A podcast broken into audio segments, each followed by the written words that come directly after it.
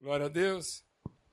Então a gente compartilhou, e agora, seguindo, a gente compartilhou aqui hoje de manhã sobre, sobre as virtudes. Beleza? E aí agora nós já estamos falando sobre os processos.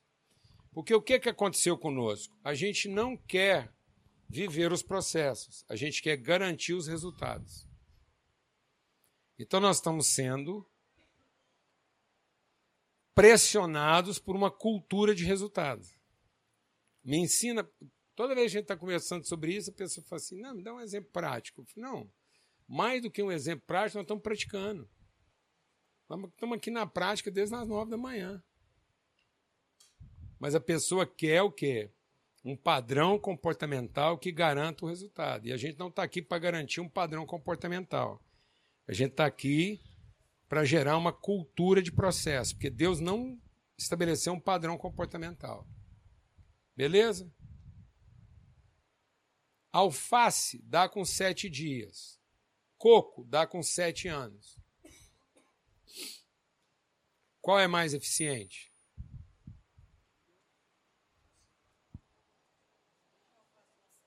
O processo é o mesmo? É, ué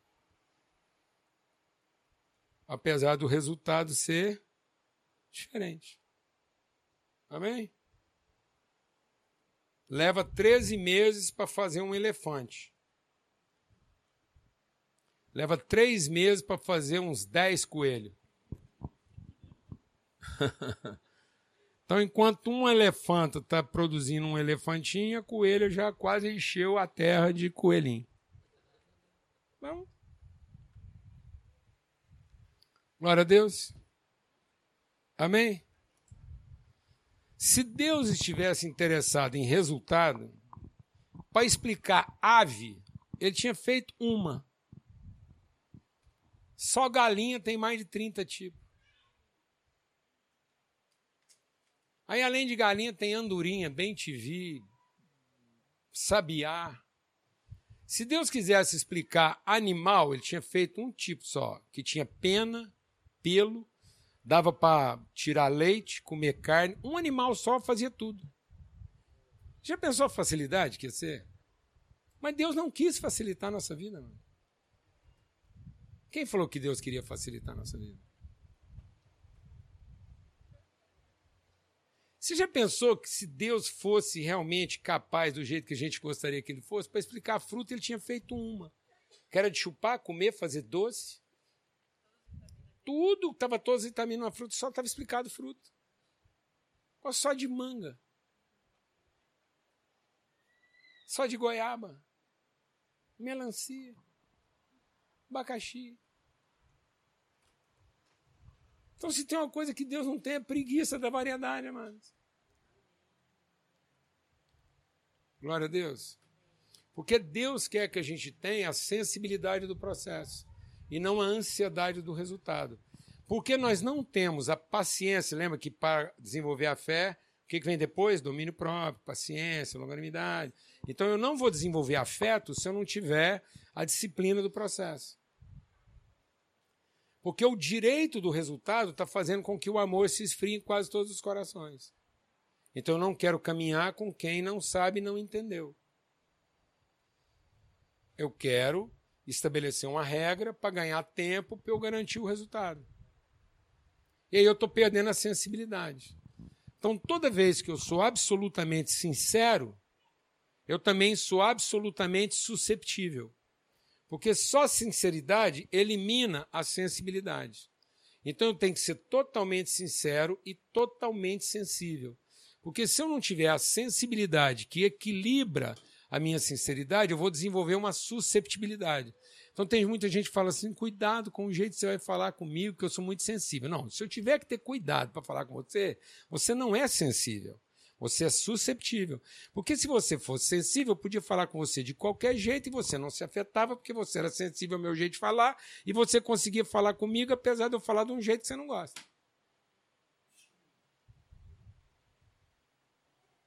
Mas como você não é sensível, é só fresco mesmo, então você tem uma susceptibilidade que, dependendo do jeito que fala com você, você já trava.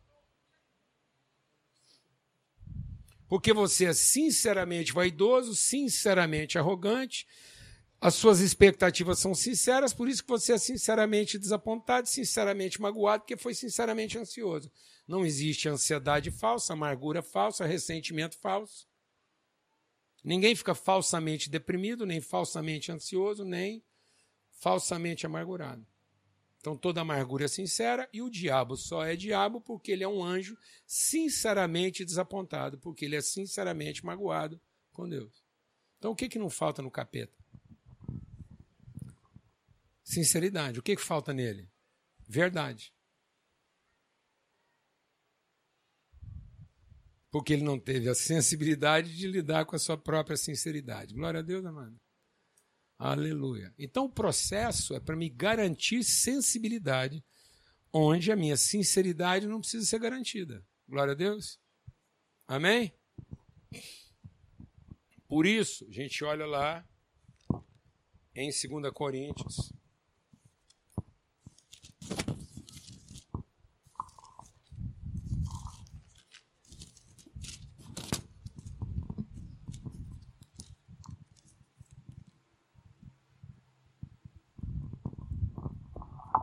Segunda Coríntios capítulo 3.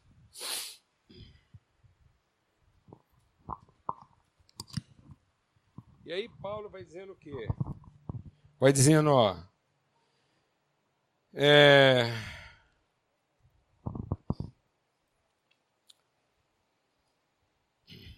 é por meio de Cristo que temos tal confiança em Deus, não que por nós mesmos sejamos capazes de sequer pensar alguma coisa. Como se partisse de nós. Pelo contrário, a nossa capacidade vem de Deus, o qual nos capacitou para sermos ministros de uma nova aliança, não da letra, mas do espírito, porque a letra mata, mas o espírito vivifica. Então, o que está matando as pessoas? A nossa pregação. Porque em lugar de ensinar, nós estamos pregando. Jesus diz assim: olha, cuidado, porque vocês são tão ávidos de controle que vocês vão rodar o mundo inteiro missões. Vocês vão até nos confins da terra fazendo missões, para chegar lá e encontrar um ignorante. E a hora que vocês encontrar um ignorante, transforma ele num prosélito. Larga ele ignorante. Porque quando você pega um ignorante e transforma ele num prosélito, o que é um prosélito? O prosélito é alguém que adotou um padrão comportamental para ser aceito. Ele não foi transformado no seu entendimento, ele não foi iluminado na sua consciência de natureza, identidade e propósito. Ele foi seduzido pela necessidade de ser aceito por Deus e por aqueles que falam em nome de Deus. Então ele vai adotar o rito, ele vai adotar a liturgia, ele vai adotar o endereço, ele vai adotar a roupa, ele vai adotar a língua só para ser aceito. Aí Jesus diz que o estado desse cara é duas vezes pior do que quando ele era ignorante. Então, evangelizar hoje um crente é duro. Porque ele virou o quê? Um prosélito. Ele mudou o paradigma religioso sem revelação. Ele não tem revelação de natureza, identidade e propósito. Ele tem a necessidade de ser aceito, reconhecido e recompensado. Então nós estamos mudando as pessoas de práticas religiosas sem qualquer critério de iluminação. Porque nós estamos ávidos de ter o resultado de ter uma multidão reunida para ouvir a nossa pregação. E não um povo transformado pela nossa cultura. Então a gente consegue tirar uma multidão do Egito, mas não consegue colocar ninguém dentro da terra prometida. Está todo mundo morrendo no deserto. Salvo e frustrado. Porque ele não pertence mais ao Egito, porque já foi perdoado e salvo. Mas também não contempla o propósito da vida dele, porque não consegue entrar na terra que Deus deu para ele por herança, para ele cumprir a sua vocação. Então ele é um frustrado. Um crente ansioso, frustrado, deprimido, e fracassado. Alguém está entendendo o que estou falando? Não. Onde o último e único problema que ele não tem é a salvação. Ele tem uma crise de quê? De identidade e propósito. Porque durante toda a vida ele não conseguiu identificar qual é o nome dele e qual é o destino que ele tem para cumprir. Porque alguém ensinou para ele que o destino dele era o céu. E que ele foi salvo para ir para o céu. Ora, pura perda de tempo. Se ele foi feito no céu por Deus na eternidade, o que, que ele veio fazer na terra para depois voltar para lá? Então Deus gosta de retrabalho. Não, amado, o destino do homem não é ir para o céu. O destino do homem é encher a terra com a glória de Deus. E quando eu cumpro esse destino de, como filho de Deus, encarnar todas as virtudes de Deus depositadas na minha vida para produzir conhecimento dele, eu volto para casa. Então o céu não é lugar para onde eu vou, é lugar para onde eu volto, porque lá é o lugar de onde eu vim. Então eu não tenho expectativa de ida, eu tenho certeza de volta. Glória a Deus, amado. Ida mesmo eu vou é para o inferno, porque é lá que eu cumpro o meu destino nas partes mais baixas da terra. Aí, tendo enchido as partes mais baixas da terra com a glória de Deus, voltamos para casa. Glória a Deus. Então, esse é o processo. Então, ir para o céu não é o resultado da devoção do crente. Voltar para casa é a forma como o processo cumpre o seu propósito. Porque eu entreguei na terra tudo que eu tinha para entregar. E quando não tenho mais nada para entregar, está consumado, volto para casa. Então aqui na terra não é para eu ter o que eu não tenho, é para entregar tudo que eu carrego. E aí o processo é para me transformar nessa pessoa. Por isso, a gente não recebeu de novo uma aliança de regras. Aquela aliança de regras dada a Moisés, aquilo era um tutor. O que é um tutor? É um guardião do filho enquanto não está patente e revelado a paternidade. Então ele guarda o filho no interregno aí, no intervalo da revelação. Então, como não havia revelação, para a situação não ficar pior, veio a lei. Então a lei era um paliativo, mas ninguém foi aperfeiçoado pela lei. A lei não implica liberdade. A lei é protetiva enquanto não há segurança. A revelação traz a segurança, e uma vez que a revelação traz a segurança, eu não preciso mais do elemento protetivo.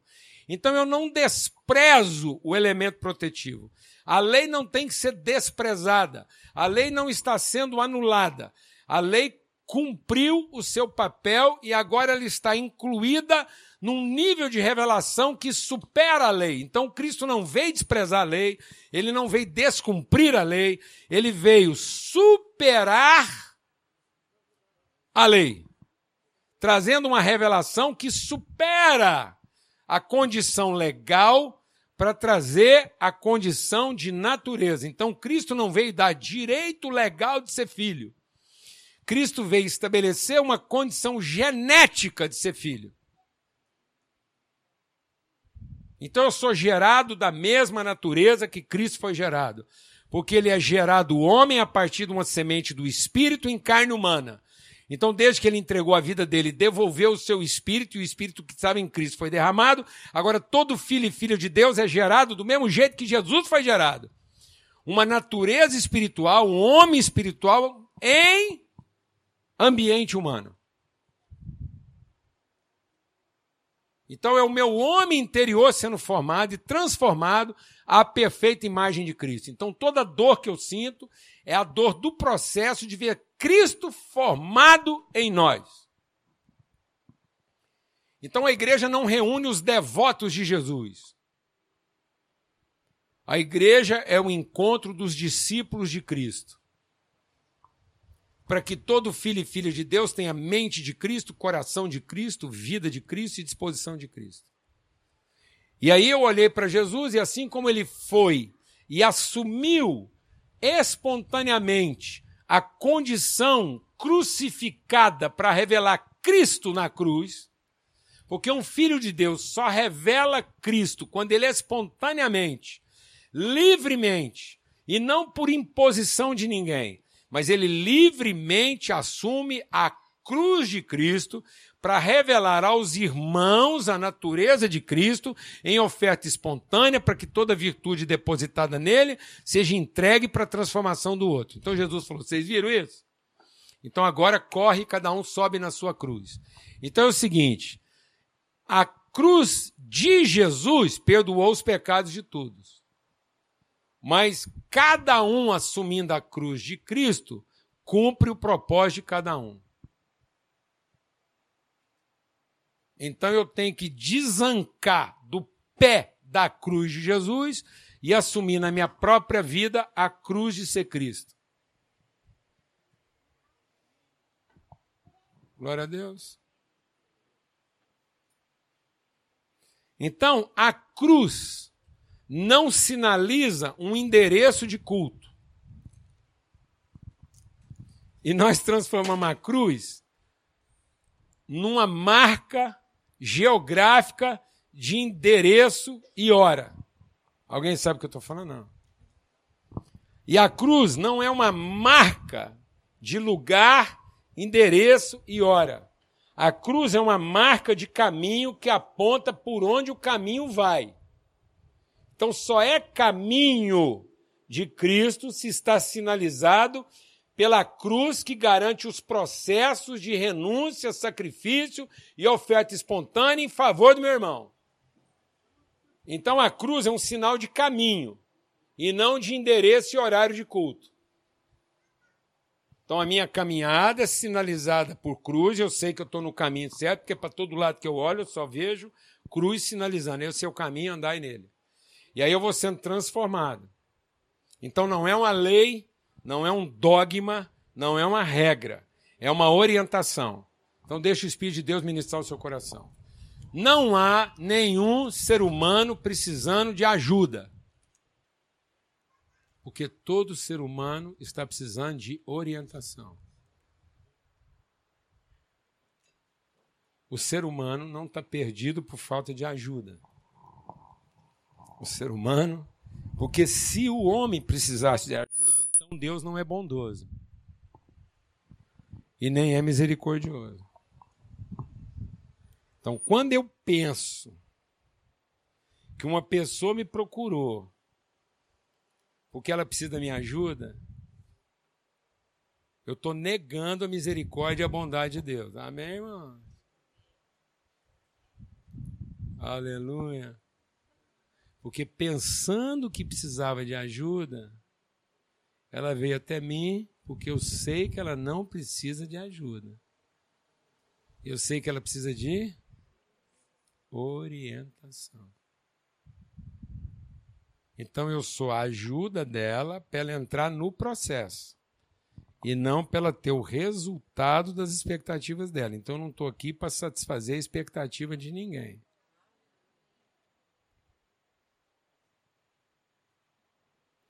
Eu não estou aqui para dar conselhos.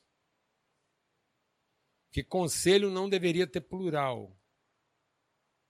Porque só existe um conselho, o conselho de Deus. Conselho no plural não é conselho, é palpite. Porque conselho é uma condição singular daquilo que a Trindade acordou como sendo propósito para toda a existência humana. Esse é o conselho de Deus. Então, tem três conselheiros: o Pai, o Filho e o Espírito Santo. E eles não são conselheiros porque dão conselhos. Eles são conselheiros porque eles conhecem o conselho de Deus.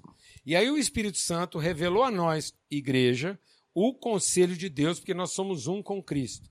Então nós estamos incluídos na relação da Trindade, porque nós formamos uma só pessoa com Cristo, e agora eu tenho acesso ao conselho de Deus, porque tudo foi revelado. Eu não tenho mais chamado vocês de servos, porque não é o serviço de vocês. Mas eu tenho chamado vocês de amigos, porque eu revelei para vocês o conselho que só a Trindade conhece. Então, quando você olha para uma pessoa, você tem a sensibilidade de saber qual é o conselho de Deus resolvido lá na eternidade a respeito dela. Então, eu vou olhar aqui para Zeda e vou procurar em Deus a sensibilidade de, na medida em que a Zeda está achando que está recebendo ajuda, eu estou só aproveitando esse desejo dela para melhorar o nosso conhecimento, para no fim ser companheiro, sim, amém, da vida dela, para que ela entre no conselho de Deus e seja orientada naquilo que já foi resolvido na eternidade. Amém? Porque de fato o que você precisa para cumprir esse propósito você já tem, você só estava perdida no processo. Glória a Deus, amado. Então a igreja precisa resgatar o senso processo, porque é o que tá, o texto está dizendo aí. Na sequência ele diz o quê? Ele diz então, então nós não sentamos na cadeira de Moisés, porque o ministério de Moisés era glorioso, era, mas era uma glória que se desvanecia. Então a humanidade está optando por um tipo de glória devanecente. Por isso as pessoas têm que esconder a intimidade delas para os outros não perceberem que a glória que ela tinha no começo do ministério está sumindo. Alguém aqui sabe o que eu estou falando ou não? Porque tinha glória no poder. Mas agora ele tem que cobrir. Ele fala: oh, não abre sua intimidade com os outros, não, porque ele pode usar isso contra você.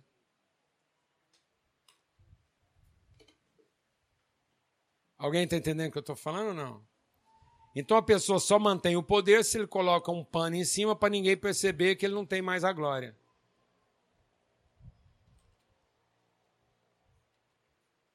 Então o poder é um falso certo.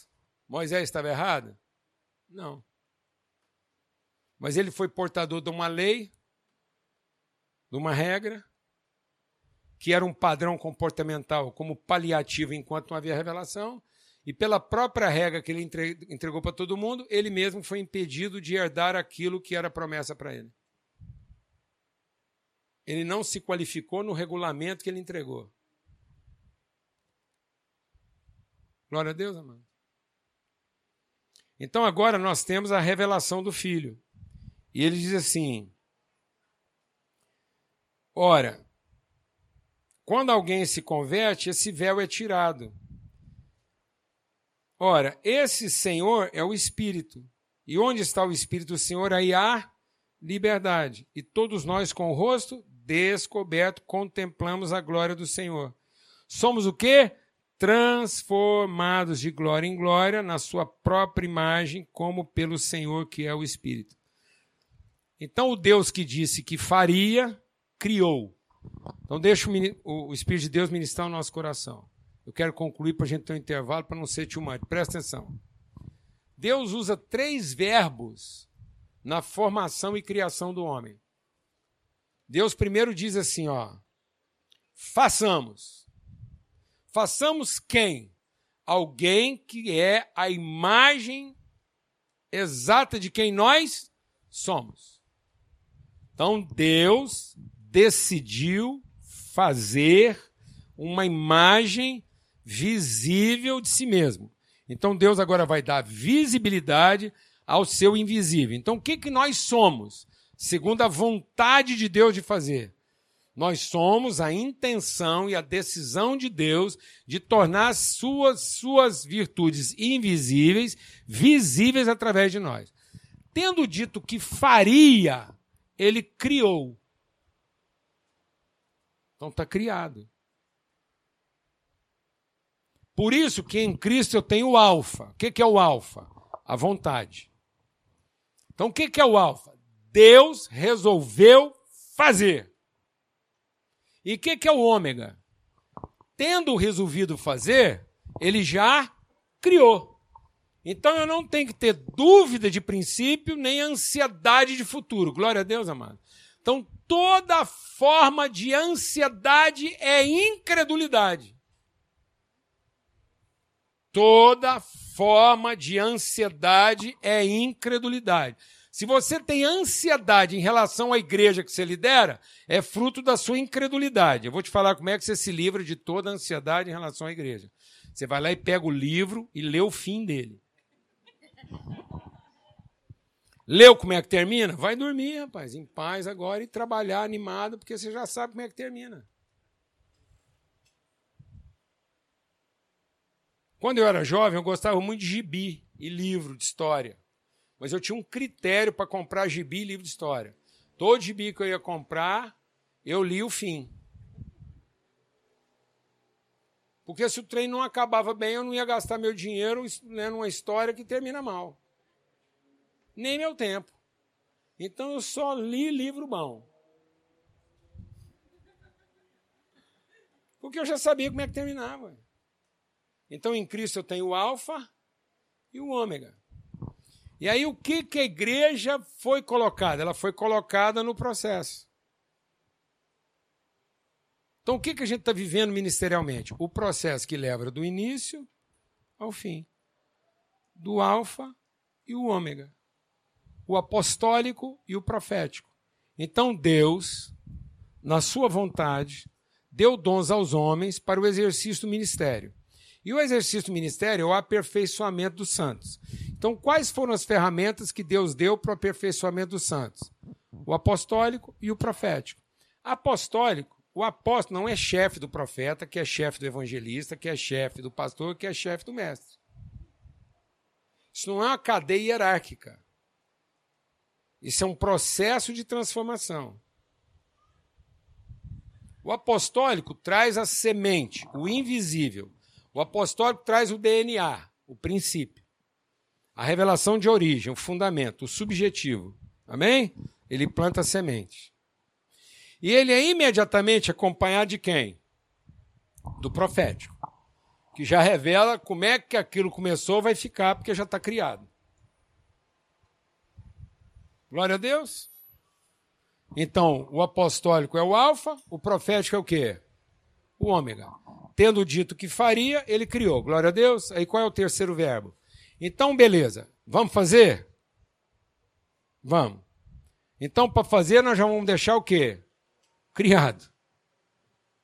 Então, nós vamos começar uma coisa aqui que a gente sabe exatamente como é que ela termina, amém? Agora, vamos começar o processo. O processo é formar. Aí o terceiro verbo é: então Deus formou o homem. Aí o processo de formação envolve evangelizar, que é proclamar a notícia para o ignorante. Beleza? Amém? Aí o ignorante recebe a notícia, glória a Deus, é isso mesmo, aleluia, pá. Saímos do Egito. Só que, hora que o evangelizado percebe o tamanho da bronca, aí vem, aí vem brotando tudo com aquele tipo de trauma, bagaceira, história ruim. É o deserto ali. Então, a hora que ele chega lá na promessa, ele fala: Isso é que é a promessa? Só Jesus. Eu nunca vou dar conta de um trem desse, não, rapaz. Você sabe quem eu sou? Isso é uma coisa só para Jesus. Fala, então é isso mesmo. Você vai ser mente de Cristo, corpo de Cristo, coração de Cristo. É isso. É só para Jesus, o Cristo. Então você foi feito para ser tão Cristo quanto Cristo é. Amém? Até que Cristo seja formado. Não, ele fala, não, vai ter jeito, não. Calma. Nós vamos cuidar de você, alimentar, tirar os carrapichos. Tal. Aí vem, depois do evangelista, vem o quê? Pastor tem problema não. É um processo. E aí nós não entendemos os ministérios como um processo de aperfeiçoamento, nós entendemos os ministérios como uma hierarquia de governo. Tudo atrapalhado. Aquilo não era um jeito de mandar nas pessoas, não, mano. Aquilo é um jeito de orientar as pessoas no processo. Então é o seguinte: você sabe onde é que foi que começou? Você sabe quem foi que disse que faria? Beleza. Você tem certeza como é que vai ficar? Glória a Deus. Ele já revelou o que que isso vai ser quando terminar. Glória a Deus. Amém, irmãos? Então agora vamos trabalhar. Evangeliza para tratar a ignorância. Pastoreia para resolver os mal entendidos. E a terceira etapa do processo? Ensina para formar uma cultura. Então o evangelho é para formar o quê? Uma cultura. E não para garantir um direito. Meu Deus, nós não vamos ocupar a terra se nós não formarmos uma cultura de reino. Quem não tiver o seu entendimento transformado no processo não pode representar o reino. Para desgraça do crente, o povo ensinou para nós que entrar no reino dos céus é ir para o céu. Não, ele falou assim: todo lugar onde você chegar, você declara: é chegado a vocês o reino dos céus. Quem representa o reino dos céus? O filho? Ele tem poder? Interessa. Filho não tem que ter poder, filho tem que ter autoridade. Quem tem que ter poder é empregado. Amém? Jesus, como filho, tinha menos poder do que o demônio mais reba que ele expulsou. Está na Bíblia. Ele foi feito um pouco menor do que os anjos. Então, na hierarquia celestial tem querubim, serafim, arcanjo e anjo.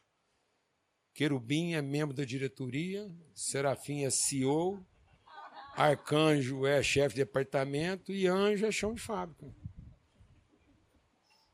Jesus tinha poder tinha menos poder do que o menor anjo caído. Agora pensa Jesus ter menos poder do que um anjo caído.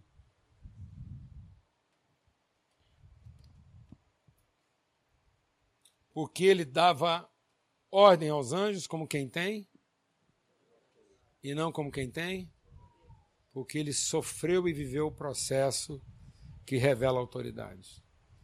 Ele era portador de uma cultura de reino. Ele era príncipe e sacerdote, e não escravo prestando um serviço. Nós precisamos libertar o nosso povo através de um processo de transformação do entendimento dessa mentalidade escrava, achando que nós somos prestadores de serviço para resolver um problema que Deus mesmo criou porque nós estamos transformando nossos príncipes em escravos de luxo e eles estão fazendo um embate como quem está medindo força e não como quem está exercendo autoridade. E por que que hoje a nossa juventude não sabe exercer autoridade? Porque nós colocamos diante deles um desafio de resultado e de competência e não a perseverança para viver o processo que vai transformar o seu entendimento para que você saiba que apesar de você não ter todo o poder que você gostaria, você já tem toda a autoridade que poderia te ser dada.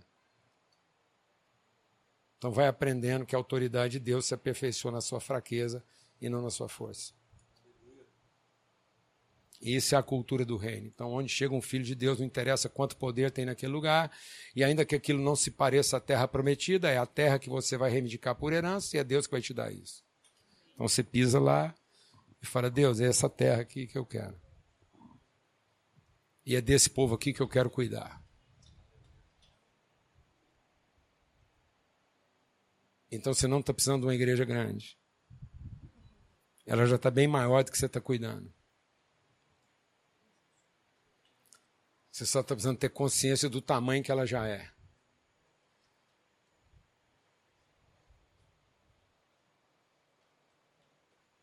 Glória a Deus, amados.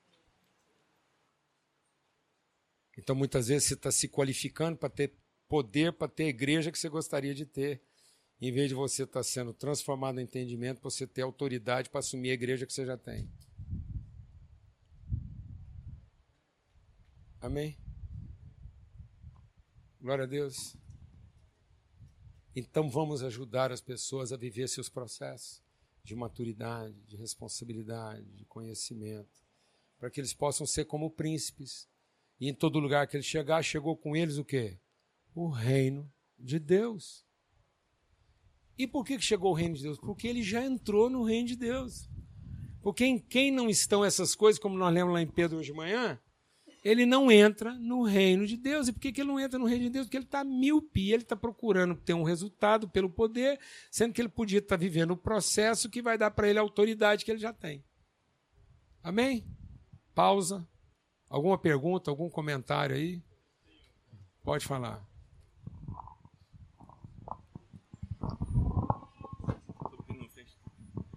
Não, eu vou pedir para você explicar um pouquinho o processo criativo. O processo criativo de Deus. Desejar, criar e formar.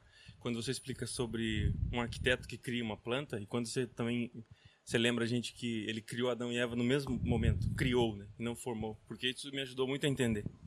É, isso resolve a sua pergunta. Por quê? Porque homem e mulher já foram criados, eles foram criados simultaneamente, eles só foram formados em tempos diferentes. Então a mulher não foi criada a partir de uma necessidade do homem. A mulher foi criada simultaneamente com o homem. Porque eles são a mesma pessoa revelada em expressões distintas. Por isso que nós comungamos a mesma natureza, apesar disso ser expresso numa identidade distinta. Lembra que a gente falou de natureza e identidade?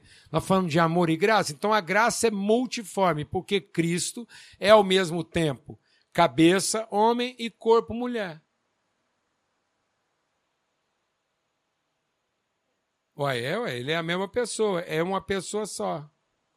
Agora você pensa a crise de identidade se eu tenho que amar Jesus como a noiva ama o noivo. Eu tenho que ser um cara muito bem resolvido.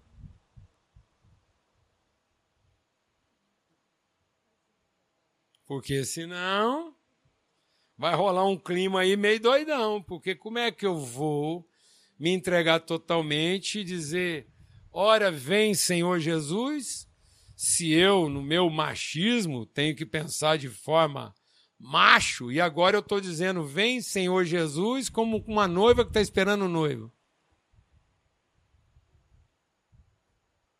Então, isso é uma cultura que define vocação. Amém? Ou é um paradigma legal de comportamento? Tá vendo como é que é um é desafiador esse negócio aí? Paulo não tem crise nenhuma. Ele diz assim: Eu fui mãe de vocês. A plenitude de revelação do Paulo, rapaz, o Paulo entendeu a pessoa na sua plenitude. Ele consegue lidar no processo com esse sentimento sem que isso cause na vida dele uma crise de natureza. Fui mãe de vocês, alimentei, cuidei, protegi, mas também fui pai de vocês, exortei, orientei disciplinei. Pronto, está resolvido, porque ele entendeu a pessoa na sua plenitude. Amém? Então a pessoa está formada. E os processos é para a gente ter plenitude de consciência da pessoa, Cristo formado. E aí eu vou entender essa pessoa revelada na sua multiforme expressão de identidade. Então cada um carrega uma peculiaridade para encarnar a virtude que lhe é peculiar. Mas apesar de eu ter uma vocação peculiar, porque Deus me deu um nome peculiar, de encarnar e materializar uma virtude que foi entregue a mim, de acordo com as habilidades que Ele me concedeu, isso não confere a mim uma individualidade. Então eu sou uma pessoa peculiar, mas não sou um indivíduo. Porque eu não sou individual, eu sou pessoal. Mas mesmo sendo pessoal na relação, eu sou peculiar na expressão da minha vocação. Aleluia!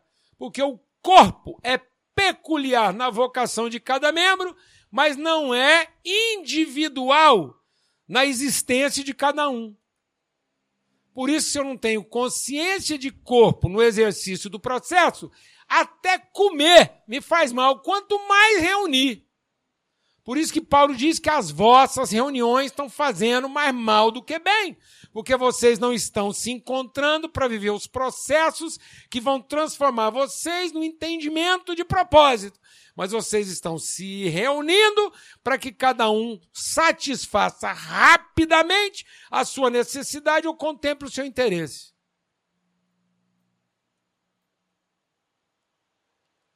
qual é a causa de ter alguém fraco, doente e fracassado? Como é que eu transformo fraqueza em patologia e patologia em fracasso? Porque eu não estou discernindo os processos relacionais que transformam o meu entendimento no propósito do corpo. Eu individualizei isso, criei dogmas comportamentais para que cada um alcance o seu resultado à revelia da relação. Então, Cristo não está sendo formado. Apesar de Jesus estar sendo louvado. Então, para que Cristo fosse formado, os discípulos tinham que sofrer um desapontamento com quem? Com Jesus.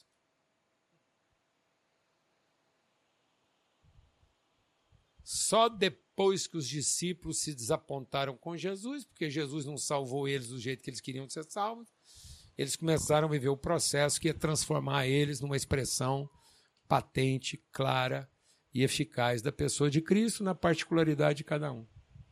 Então, cada um ia expressar de maneira peculiar, particular, a sua vocação na unidade de Cristo. Amém? Mente e coração. Todo o corpo bem formado, ajustado, consolidado pelo auxílio de toda junta e ligadura, produz a edificação de si mesmo em amor. Glória a Deus. Então, para que, que são os processos? Os processos são para fortalecer os vínculos. Na volta a gente vai falar um pouco sobre isso. Então, o processo, na verdade, é para a gente exercitar nervos e tendões. E por que nós precisamos de nervos e tendões? Porque Deus colocou pessoas totalmente diferentes umas das outras para viverem juntos. Então eu estou ligado a um osso totalmente diferente de mim e por isso eu preciso de nervo e tendão, porque essa relação vai ser nervosa e tensa. Então eu preciso de nervo para ficar nervoso sem ficar com raiva, preciso de tendão para poder ficar tenso sem romper. Então, os processos são para exercitar nervos e tendões para que o corpo bem consolidado, ajustado pelo auxílio de toda a junta e ligadura, produz a edificação de si mesmo. O crescimento é resultado de um corpo bem formado. Mais alguma pergunta, algum comentário aí? Glória a Deus, amado. Está vendo que nós estamos precisando mais de conhecimento, relacionamento e revelação do que de instrução? Nós estamos precisando mais de ensino do que de informação.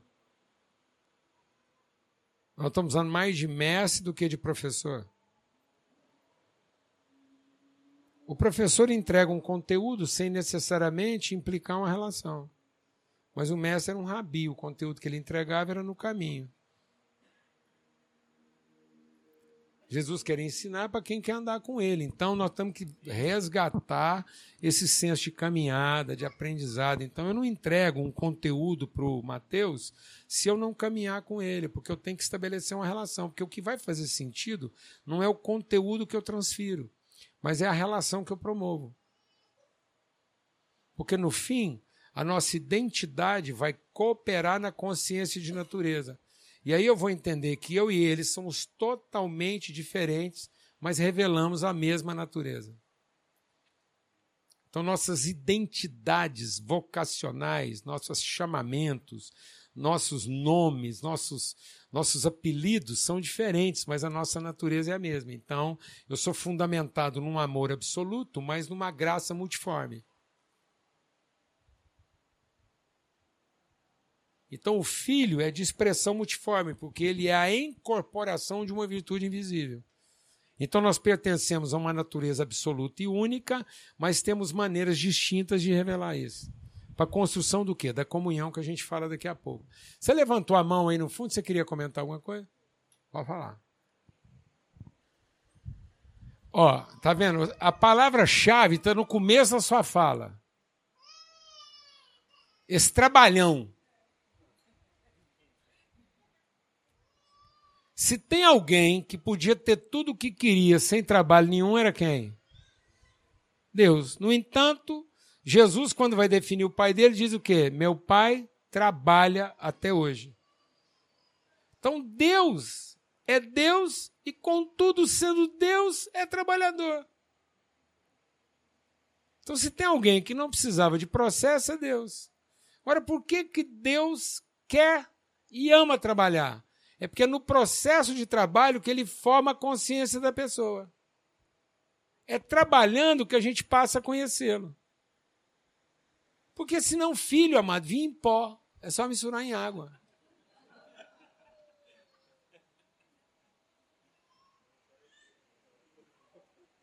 Filho já nascia com 33. De preferência casado com a mulher, melhor mulher do mundo. Filha já nascia madura e casada com o melhor genro do mundo. Não tinha trabalho, mano. Por que, que até árvore entra em trabalho de parto? Sente dores. Porque é aí que as virtudes são desenvolvidas. Como é que você vai desenvolver a virtude da paciência se não tiver alguém tentando irritar você?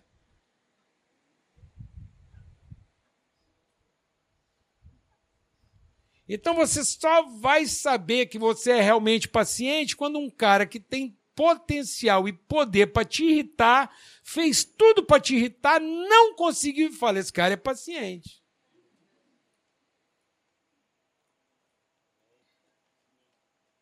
Então as virtudes se revelam nos processos de trabalho e não no resultado. Resultado é salário. Beleza? Então o trabalho é para formar a pessoa. Como é que chama seu filhote? Davi. Eu tinha esquecido o Davi. Então é o seguinte: o Davi veio para formar você. Igual Jesus veio para formar José e Maria. Ele veio para trazer salvação aos homens. Jesus nasceu na casa do José e da Maria, tiver que fugir para o Egito. Podia morrer o menino. Agora tem que escutar Deus todo dia. Quando eles pensam que o menino está com o parente, o menino sumiu três dias. Quando eles pensam que o menino agora vai emplacar, nunca deu uma pedra numa andorinha, não roubou uma laranja, morre injustamente 33 anos de idade. Só morreu porque não era filho de crente, porque se fosse filho de crente, a gente fazia uma campanha, um jejum, e ele não morria. Mas graças a Deus não era filho de crente, cumpriu o propósito. que se é filho de crente, não passava aquela bagaceira, não. Filho de crente não foi feito para aquilo lá, não. Tá vendo? Como é que um filho pode ser formado com nove meses? Mas um pai e a mãe pode levar 25 anos.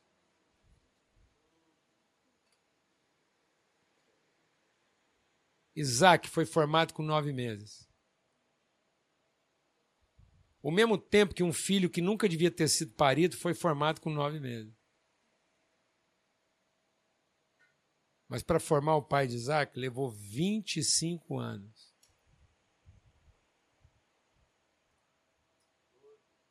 Não queira resultados de nove meses se você não está disposto a viver processo de 25 anos.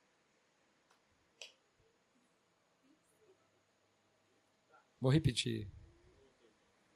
Não queira resultados de nove meses se você não quiser viver processo de 20 anos. Porque resultados de nove meses podem ser os filhos da sua carne, que vão perseguir todos os filhos do Espírito que Deus quer gerar através de você. E aí, buscando resultados rápidos, você pode estar tá parindo os seus piores perseguidores, e não só os seus perseguidores, os perseguidores das próximas gerações dos seus filhos. Só porque você acreditou que um filho pode ser parido com nove meses, enquanto um pai precisa de 25 anos para ser formado. Não tenha preguiça dos processos só porque você tem a pressa dos resultados. Para de mentir para você. Você não está cansado. Você está com preguiça. Não chame a sua preguiça de viver os processos de cansaço.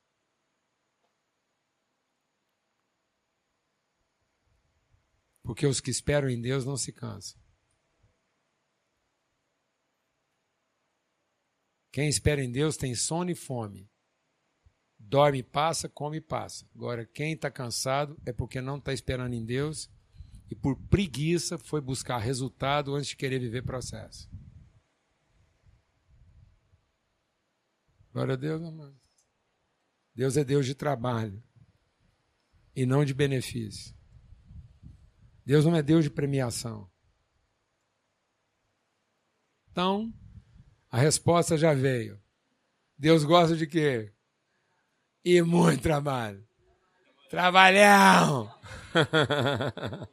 tá bom, mano? Família é trabalho, marido é trabalho, esposa é trabalho, irmão é trabalho, vida é trabalho. Amém, amados? Glória a Deus.